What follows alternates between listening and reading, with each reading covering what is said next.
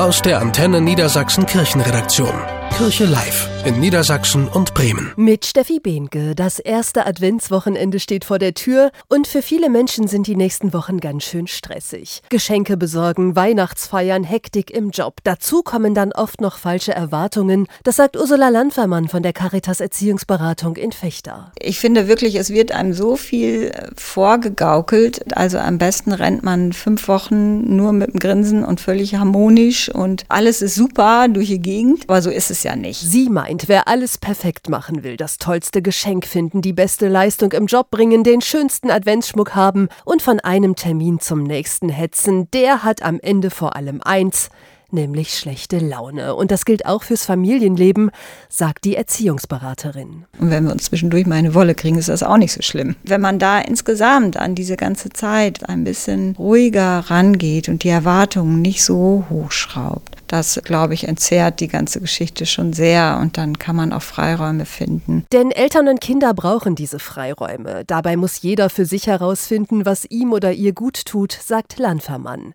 Eltern sollten sich vor allem daran erinnern, was sie als Kind gerne gemacht haben oder was sie vielleicht auch vermisst haben. Das ist, sind eigentlich die besten Hinweise dafür, was man mit den Kindern tun sollte oder wie man diese Zeit irgendwie so gestalten könnte. Und eine Sache, die geht wirklich immer, gemeinsam Weihnachtsplätzchen backen. Das ist manchmal ein ziemliches Chaos, aber was einfach in Erinnerung bleibt, was schön ist, was Spaß gemacht hat. Und Kinder finden es auch schön, wenn sie was beitragen können. Das sagt Ursula Landfermann von der Caritas Erziehungsberatung in Fechter. Kirche Live in Niedersachsen und Bremen. Aus der Antenne Niedersachsen Kirchenredaktion.